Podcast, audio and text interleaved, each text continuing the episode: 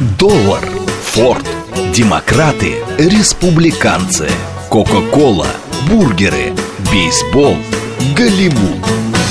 Что такое США и что значит быть американцем? Как устроена жизнь в Америке? Чем отличаются их проблемы от наших? Об Америке без геополитики и военщины в программе Рафаэля Ардуханяна «Америка. Лайт». Программа предназначена для лиц старше 16 лет. Добрый вечер, уважаемые радиослушатели. Радиостанция «Говорит Москва», передача «Америка Лайт». Меня зовут Рафаэль Ардуханян, я автор ведущей этой передачи. Как я уже объявлял сегодня утром, сегодня мы с вами поговорим о Вьетнамской войне, историческом аспекте, безусловно, потому что 50 лет тому назад последний американский солдат, по крайней мере официально, был э, отправлен обратно в Соединенные Штаты Америки. Таким образом, Соединенные Штаты подтвердили свое окончание, ну а если так уж говорить, какое окончание, провал поражение в этой войне. Ее называют по-разному, мы называем Вьетнамская война, историки называют выделяют две войны, и называют их индокитайской, первая индокитайская война, вторая индокитайская война. Вот мы с вами сейчас в большей степени будем говорить о второй индокитайской войне, где приняли участие уже Соединенные Штаты Америки. Первая индокитайская война – это война между французским колониальным правительством и левым революционным движением, называлось оно Вьетминь. Это, собственно говоря, сразу после Второй мировой войны, как раз тогда и началось вот э, такое противостояние в Индокитае. Сначала Вьетнама с э, колониальной Францией, а потом уже с э, Соединенными Штатами Америки. Ну, я надеюсь, вы понимаете, что более кровавая была, конечно, Вторая война с Соединенными Штатами Америки. По разным подсчетам тогда погибло от 2 до 3 миллионов человек. Американцы потеряли, э, многие эксперты называют 58 тысяч, но более точная все-таки информация это на 10 тысяч больше, потому что потом уже от ранений, от стрессов, от самоубийств еще, еще погибло более 10 тысяч человек. Поэтому реально мы с вами говорим, что в районе 70 тысяч американцев вот за этот период, начиная с 1900, наверное, 60-х, ну, интенсивно это 61-62 год, вот до 70, 1973 года погибло вот порядка 70 тысяч человек, которые, так сказать, 58 тысяч 800 человек на полях сражений непосредственно во Вьетнаме, а остальные это уже, что называется, были как бы последствия этой войны. Разберем с вами причины, посмотрим историческую перспективу и посмотрим, насколько это соотносится с нашей реальностью сейчас. Может быть, мы какие-то уроки и для себя здесь можем как вывести, а может быть и, так сказать, указать на новые тенденции, которые мы иногда, к сожалению, наблюдаем у руководства нынешних Соединенных Штатов. Как всегда у нас передача диалог. Всегда буду рад услышать ваше мнение, ваши вопросы, ваши комментарии, критика, безусловно. СМС-портал 925-8888-94-8. Телеграмм для сообщений говорит МСК Бот. Прямой эфир 495-73-73-94-8. Телеграмм-канал радио говорит МСК. Ютуб канал говорит Москва.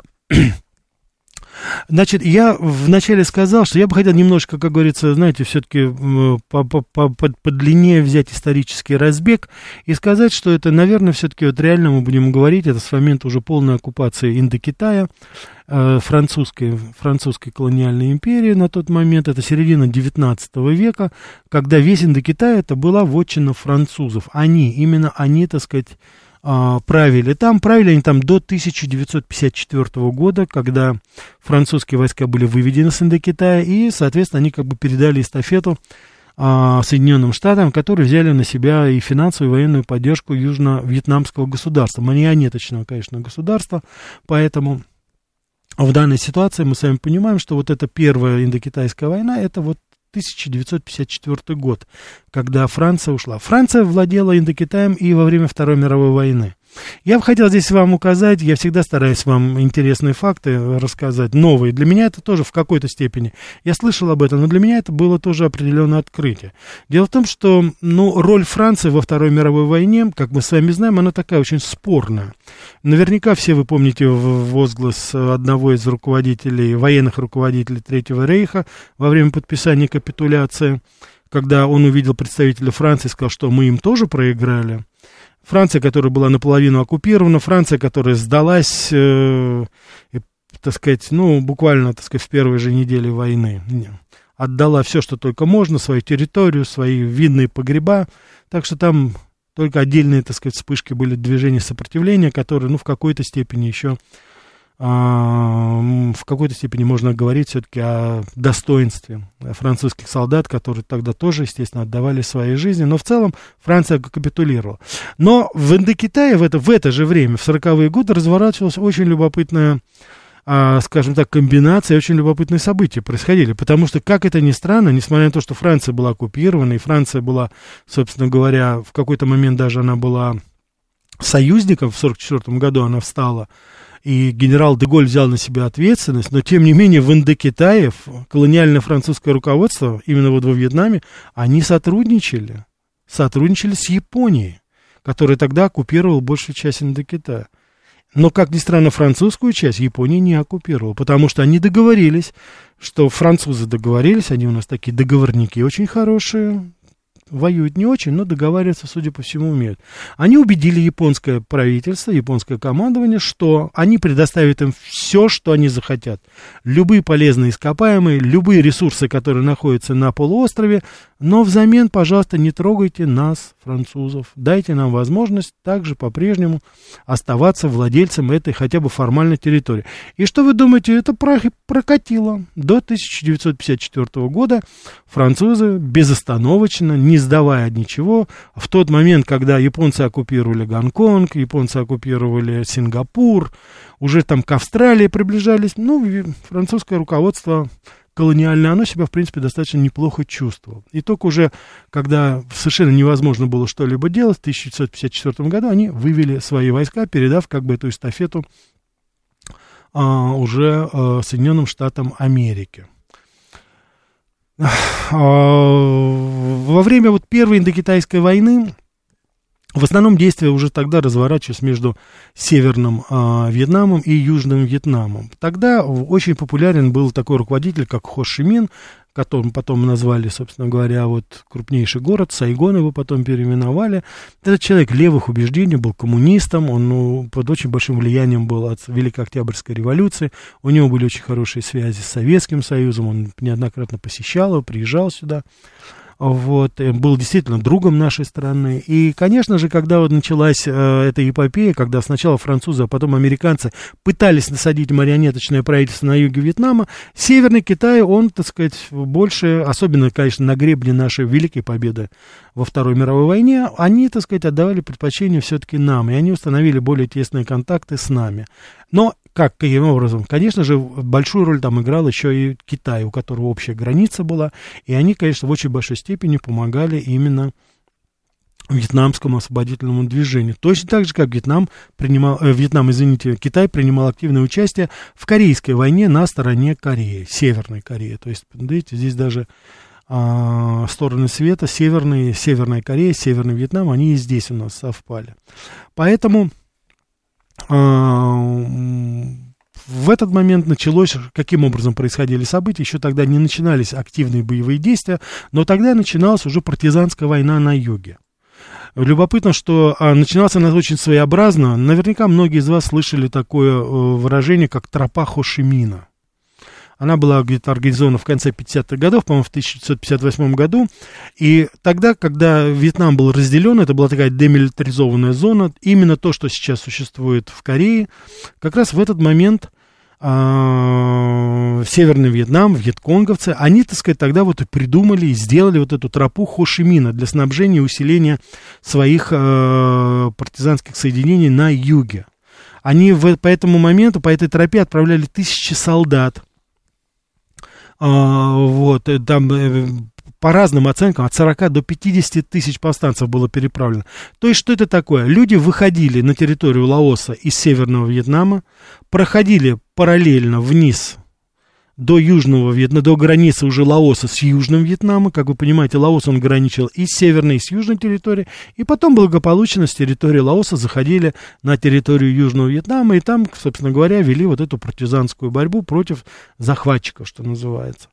Поэтому постепенно, постепенно, постепенно эта э, ситуация разрасталась.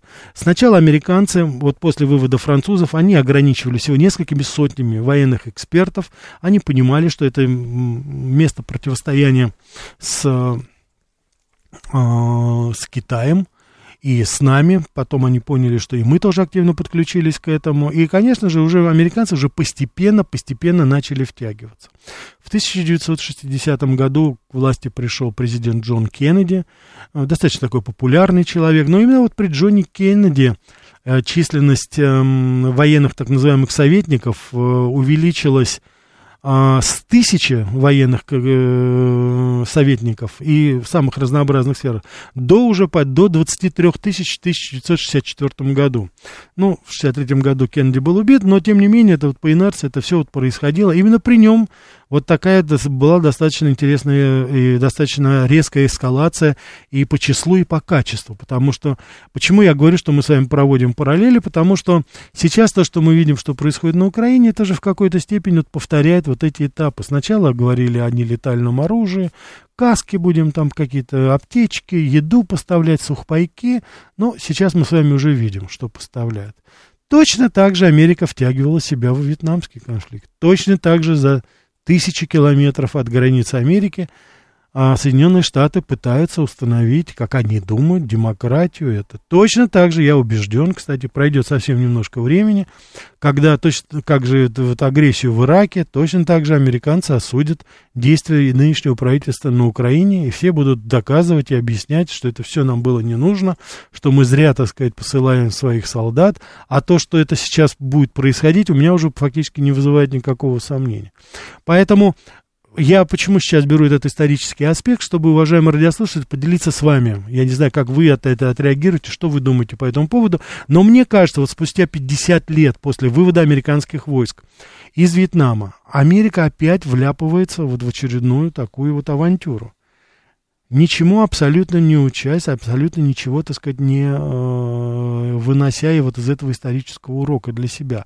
Хотя Вьетнам это, безусловно, после Второй мировой войны или даже я могу на себя такую смелость сказать, что Вьетнам это может быть сопоставимо, хотя потери э, в десятикратном размере здесь во время Вьетнамской войны меньше, но тем не менее мы с вами прекрасно понимаем, что, конечно же, тот нравственный, моральный урон, который нанесло поражение во Вьетнаме, во Второй мировой войне американцы, по крайней мере, победителями вместе с нами, но, тем не менее, вот здесь это нанесло колоссальный урон. Я, находясь в Америке в конце 90-х, в начале 2000-х годов, я видел это. У меня было, и сейчас у меня есть мои знакомые, ветераны Вьетнамской войны, и это очень сложный процесс, реабилитационный до сих пор у них проходит для многих.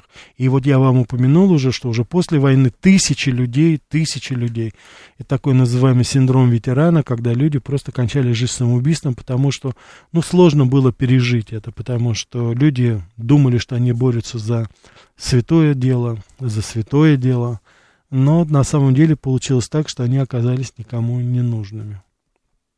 И произошло то, что произошло. Все это закончилось позорным бегством уже из Сайгона. Наверняка вы видели эти, э, эти кадры, они засняты, когда с крыши здания Хилтон в Сайгоне эвакуируются на вертолетах последние, собственно говоря, американцы со своими семьями, вьетнамцы, которые работали.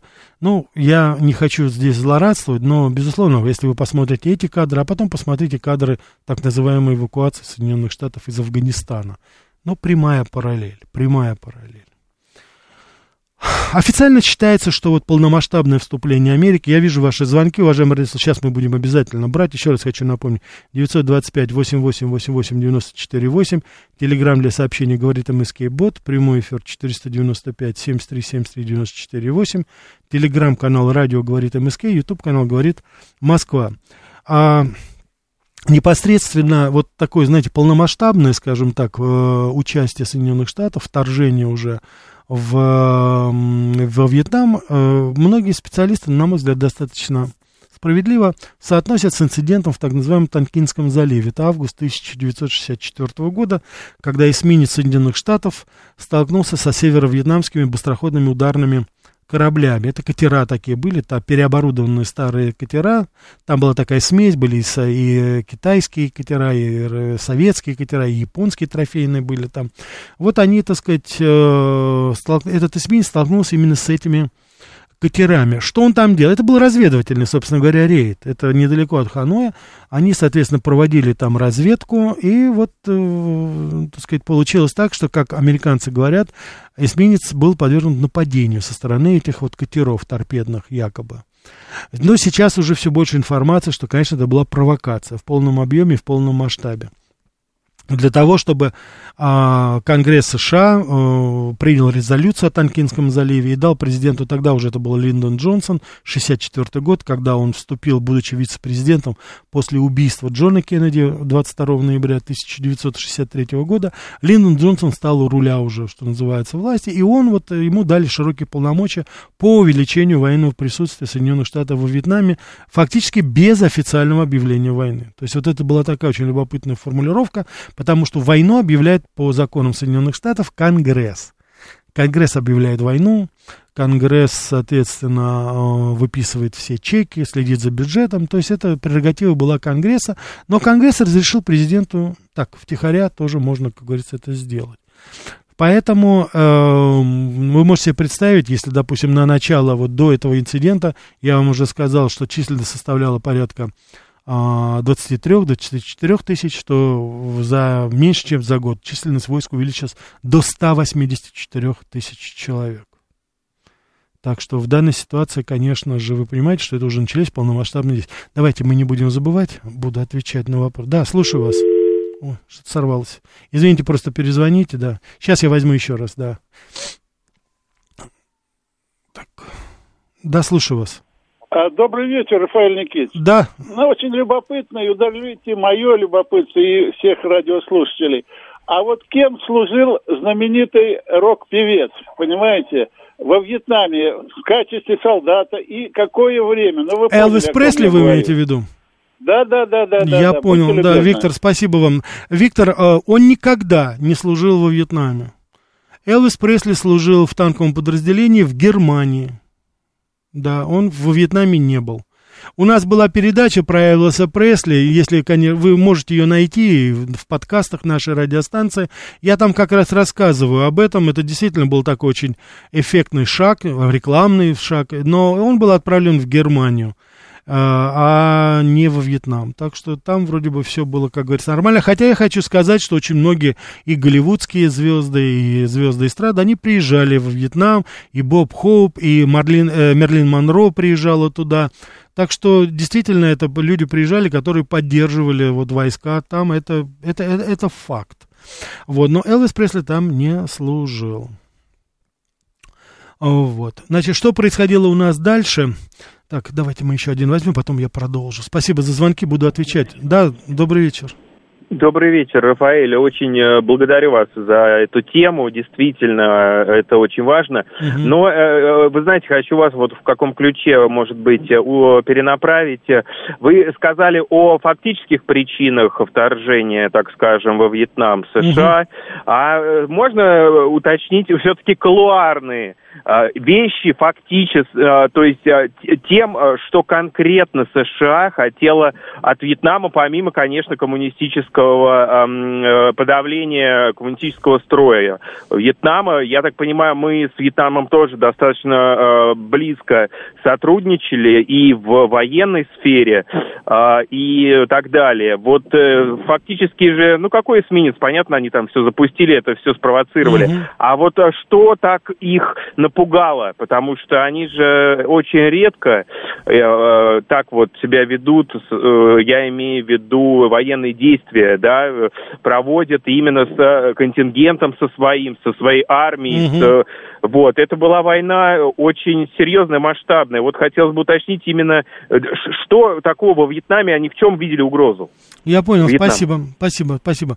Значит, э, я могу сказать такую, ну, пока, так сказать, просто информация для вас. Во Вьетнаме большие месторождения есть, несколько кобальта, вольфрама, то есть есть там такие э, полезные ископаемые, которые привлекали американские компании. Здесь вопросов нет. Но, на мой взгляд, это было, конечно же, не главное.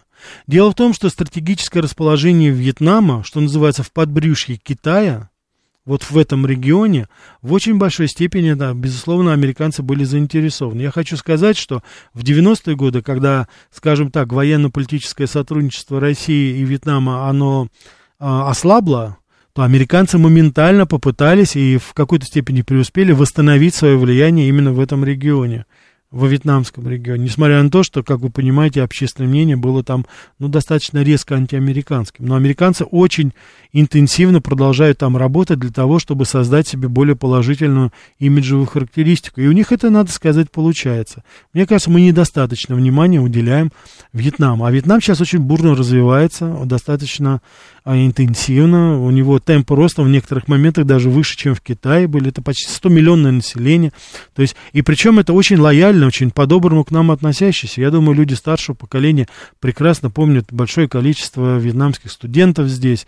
Это очень милые, отзывчивые, абсолютно добрые, толерантные люди, с которыми мы так сказать, э, прожили здесь достаточно долгое время, десятилетия буквально были. Так что в этой ситуации это вот то, что касается Вьетнама. Теперь стратегическое положение в подбрюшье Китая, а уже Китай тогда вызывал определенные опасения Соединенных Штатов Америки, безусловно, это, это, это, это, это, это имело место. Потому что не забывайте, что вьетнамская э, война, она состоялась после Корейской войны. И тогда Китай достаточно четко определил свои интересы. Это был период, когда Китай достаточно прохладно, скажем так, э, относился и к, к Советскому Союзу, и к Соединенным Штатам Америки. Была такая равноудаленность в этом плане. Но, тем не менее, все прекрасно понимали ресурс Китая, прежде всего человеческий ресурс. И, как мы с вами сейчас прекрасно понимаем, это очень даже и не зря все было, потому что Китай свое слово, как говорится, сказал, и он продолжает сейчас самым активным образом участвовать и становится, безусловно, в огромной, великой мировой державой. Поэтому, конечно, надо было иметь какой-то противовес. Надо было было что-то там иметь.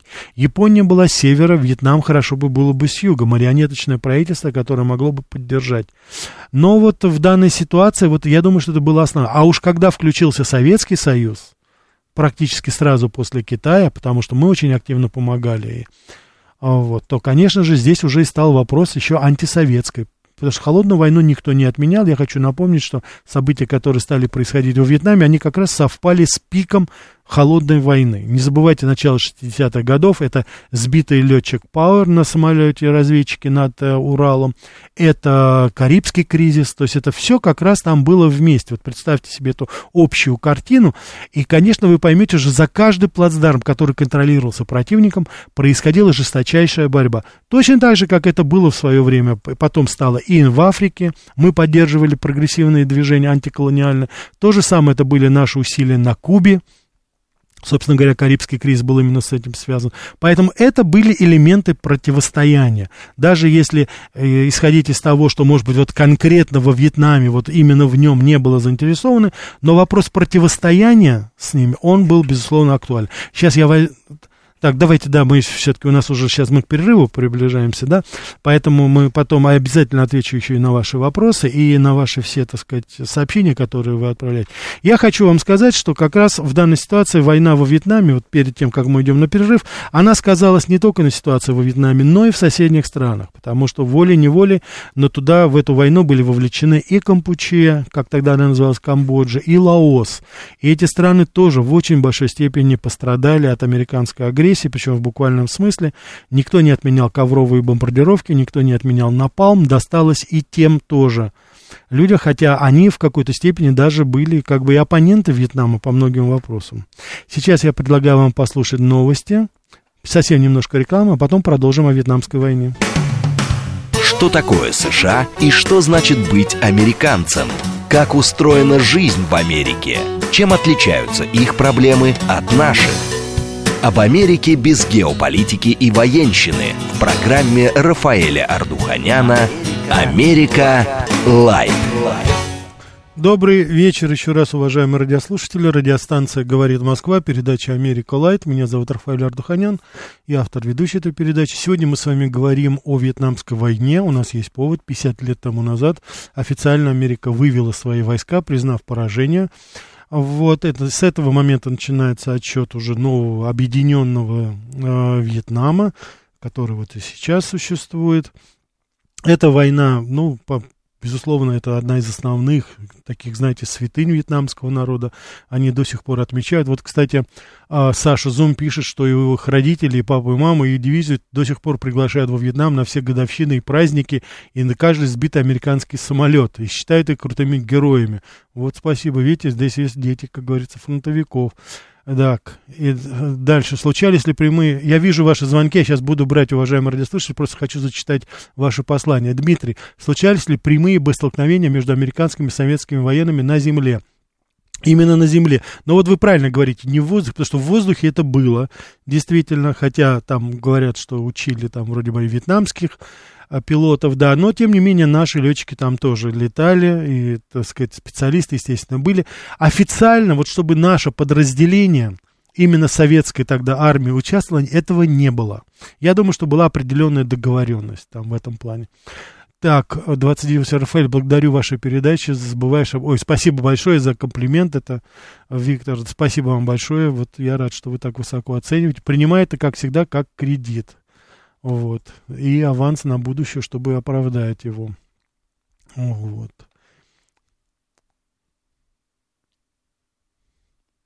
Так, э, я читал, это Дмитрий опять пишет, что в книге о том, что многие люди, которые отправлялись, американцы туда, искренне верили, что воюют за свободу и демократию. Я тоже думаю, что такие были. Безусловно, я думаю, что такие были люди, но очень быстро они разуверились. Более того, вот именно движетой силой вот начала 70-х годов этого движения, антивоенного движения, которое буквально захлестнуло тогда всю страну, как раз были эти самые вот ветераны. Так, давайте, извините. Так, слушаю вас, будем брать. Добрый вечер, Рафаэль. Да. Это Мария Николаевна. Да, Мария Николаевна.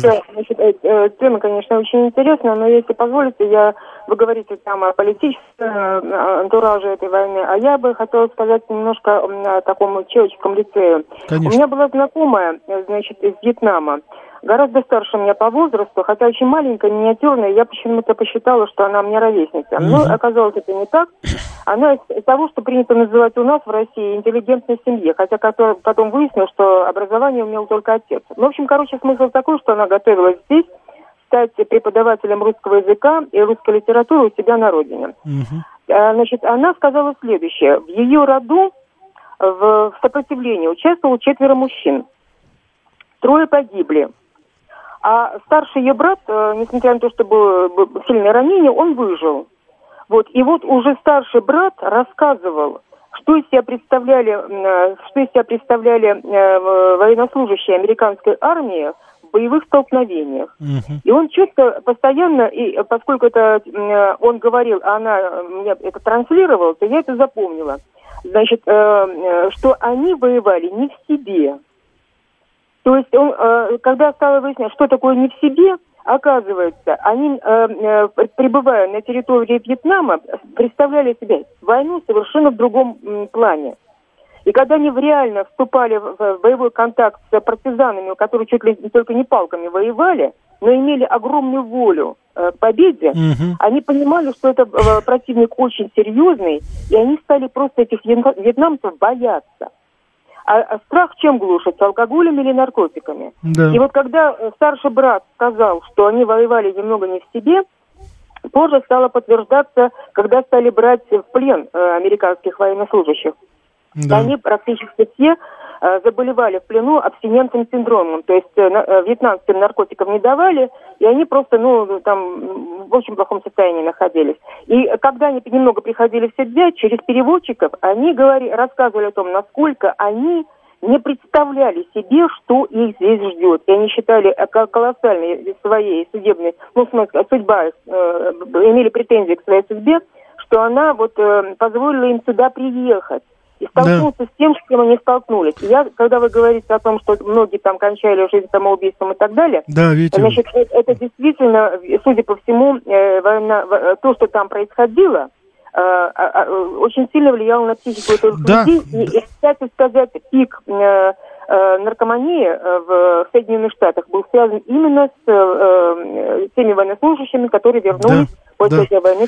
Вы совершенно справедливы, очень хорошо, хорошая ремарка, которую вот вы сейчас, и отсылка к вашей знакомой. Я скажу больше, дело в том, что вот наркотрафик так, как таковой до Афганистана, до Колумбии, именно вот этот золотой треугольник там, Индокитай.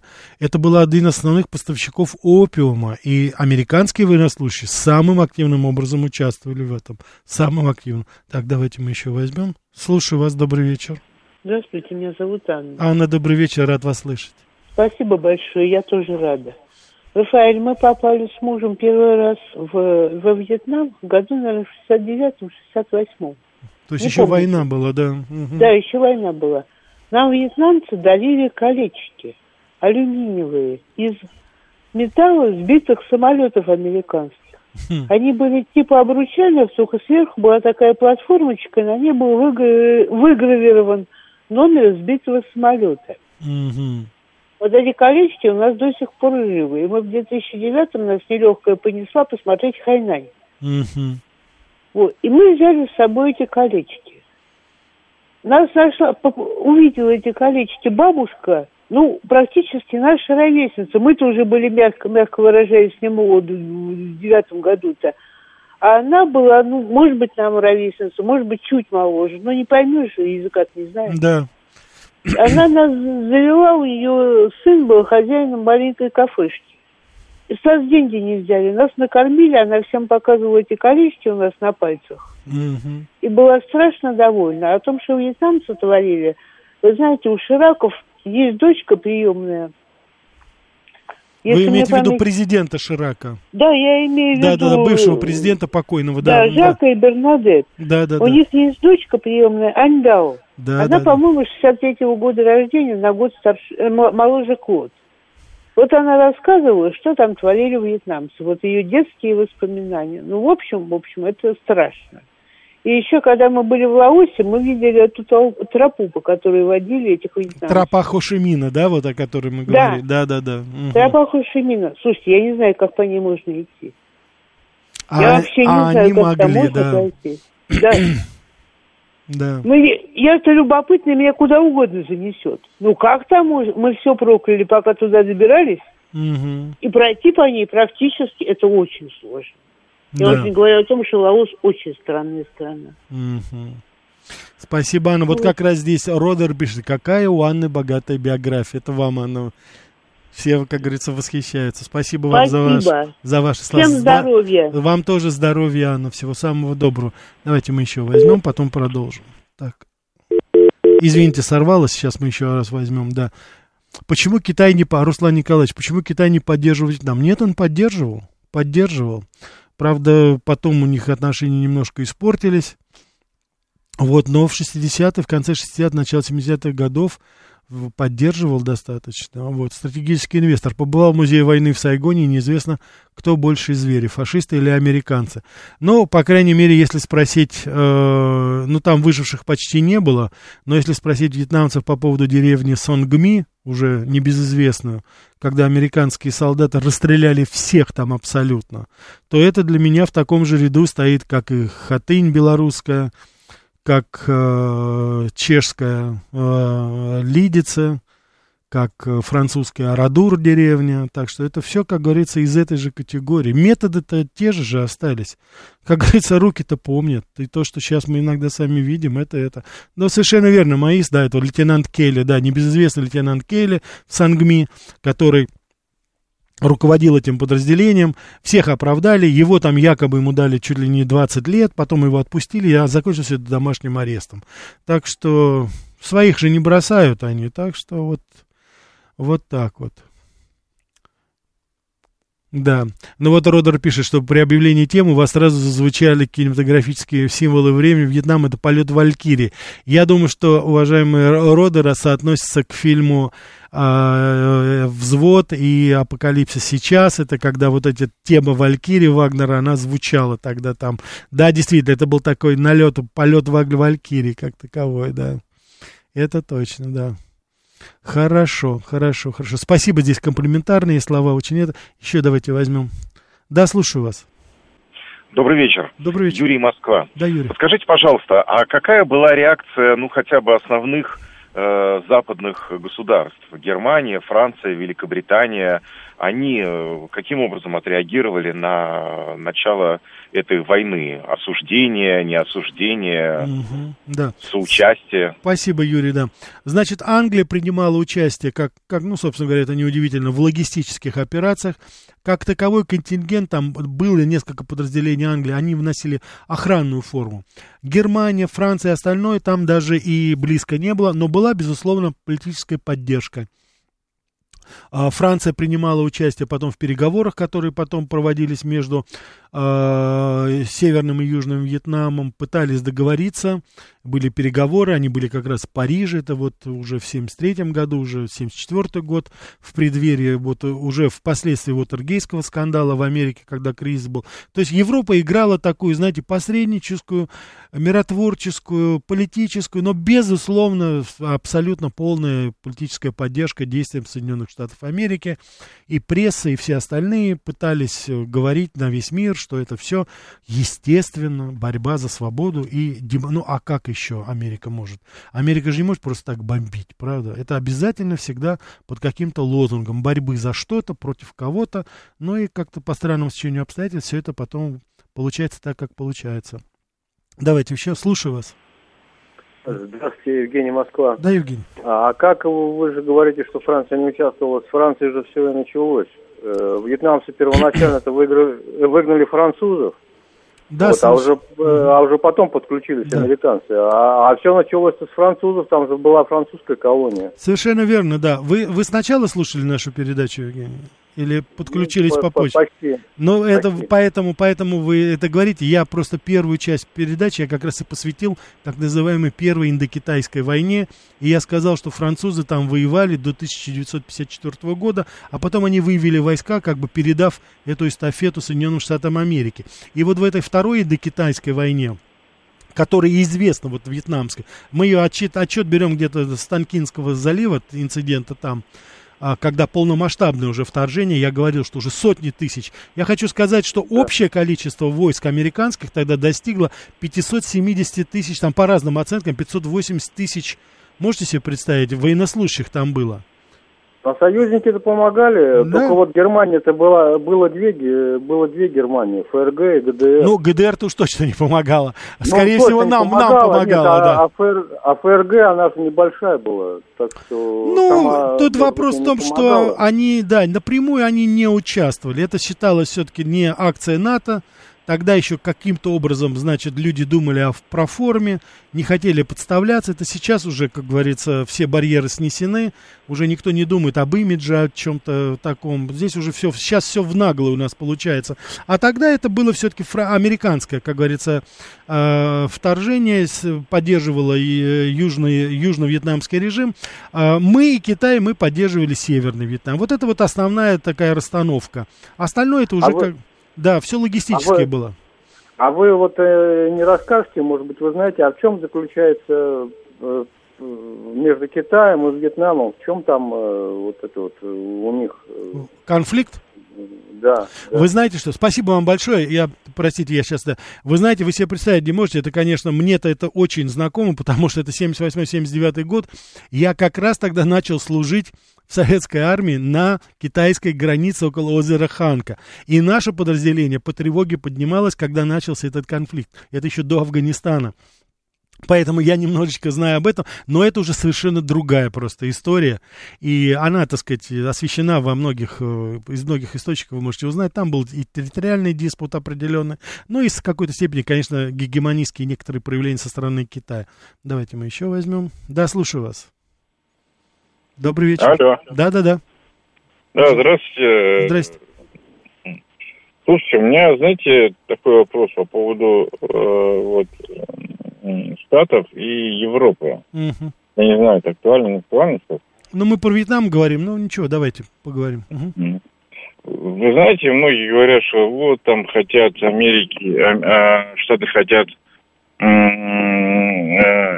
Европу обескровить, но мне кажется, наоборот, э, э, для Штатов богатая Европа это говоря, э, донор, э, Мгм. которого они бы там тянули. Э, ресурсы, не то, что ресурсы, а... Ну, я Э. понял, да, вас, я понял. Ну, я понял, все, спасибо за звонок, да. Ну, вы считаете, что Америка заинтересована в сильной Европе. Есть очень много, есть очень много специалистов, которые считают немножко по-другому. Ну, ничего страшного. Да, давайте еще возьмем. Слушаю вас. Добрый вечер, Рафаэль Сергей Алексеевич. Добрый вечер, Сергей Алексеевич. Скажите, откуда вы эту цифру взяли, 70 тысяч потерь? Я вам объясню. Хороший вопрос, Сергей Алексеевич. Значит, официально было убито 58, ты- 58 около 59 тысяч человек. Потом, после этого, официальные данные, порядка 11-12 тысяч человек покончили жизнь самоубийством. Понимаете? Слушайте. Как последствие этого. Поэтому я говорю сейчас не о погибших на фронте, а об общих потерях, связанных с этой войной. Я оговорился это. Это порядка 70 тысяч человек. Я, Я, вам это- просто говорю, я не знаю, я проверю цифру. Да. Э, У меня данные, так сказать, ну, может быть, десятилетней давности, но я точно помню, что там потери, общие потери вооруженных сил США составили более 300 тысяч. Это имеется в виду убитые, пропавшие без вести, попавшие в раненые. плен, там, Раненые. умершие от ран, уволенные по инвалидности, раненые, больные и Это утратившие согласен, да. Я говорю сейчас... Вот так. Сергей Алексеевич, вы Потом, Да, извините, Сергей 9 Алексеевич... тысяч самолетов они потеряли, восемь с половиной лет воевали. Туда мы поставляли новейшие средства ПВО. Да. Вьетнамцы у нас просили только одно – дайте оружие, мы будем воевать сами. Да. Что мы и сделали. Американцы показали, ну, то, что они, что вот, э, главное, что показала эта война-то.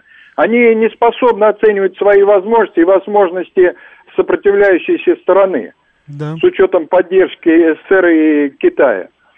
Как у них один генерал США меткую фразу сказал, что мы во Вьетнаме не проиграли ни одного сражения, но проиграли войну. Ну, не, ну как они не проиграли? Они проиграли.